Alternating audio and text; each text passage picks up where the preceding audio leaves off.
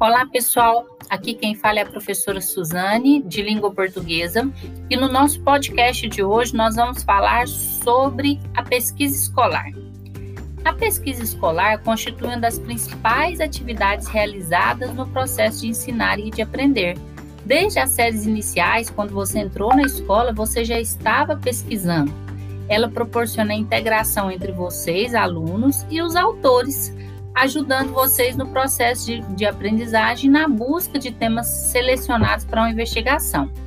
O acesso às ferramentas de pesquisa vão estimular vocês a ampliarem suas informações, desenvolverem curiosidade, o espírito crítico e reflexivo dos seus próprios interesses na investigação escolhida.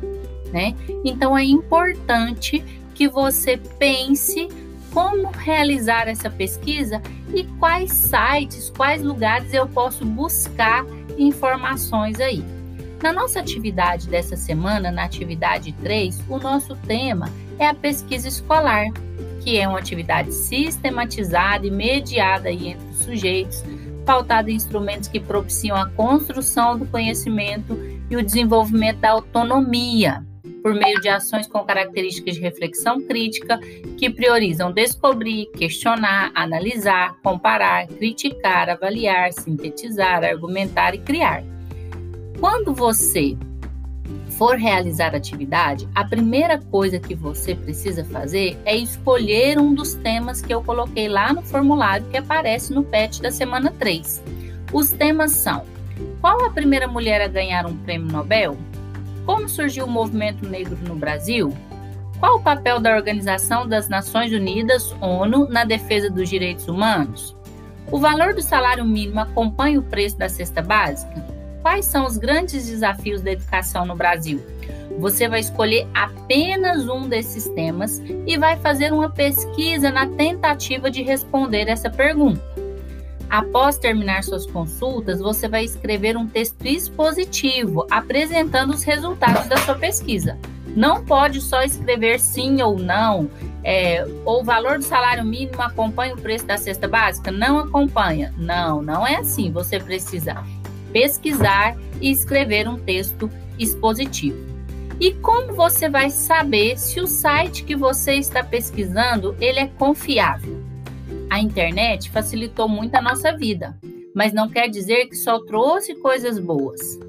Mentes nem tão brilhantes assim, chame como quiser, usa a internet aí de maneira mal intencionada.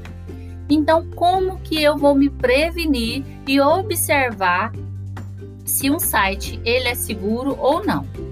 Primeiro, confira o domínio e a URL, que é aquele endereçozinho que aparece lá na barra que você está pesquisando.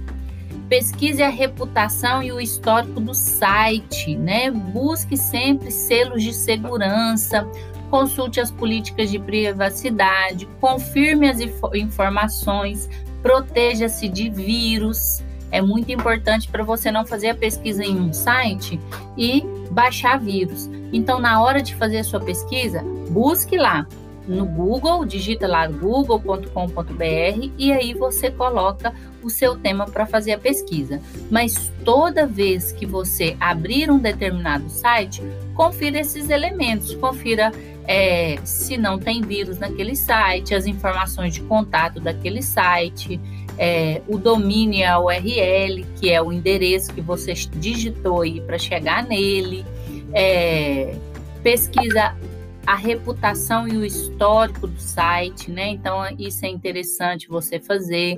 É, você pode buscar aí no Google, uma simples consulta no Google ou no seu buscador de preferência poder, poderá trazer resultados sobre esse site aí. De forma que você faça uma pesquisa que seja válida, uma pesquisa que seja interessante, tá? Então, essa é a nossa atividade.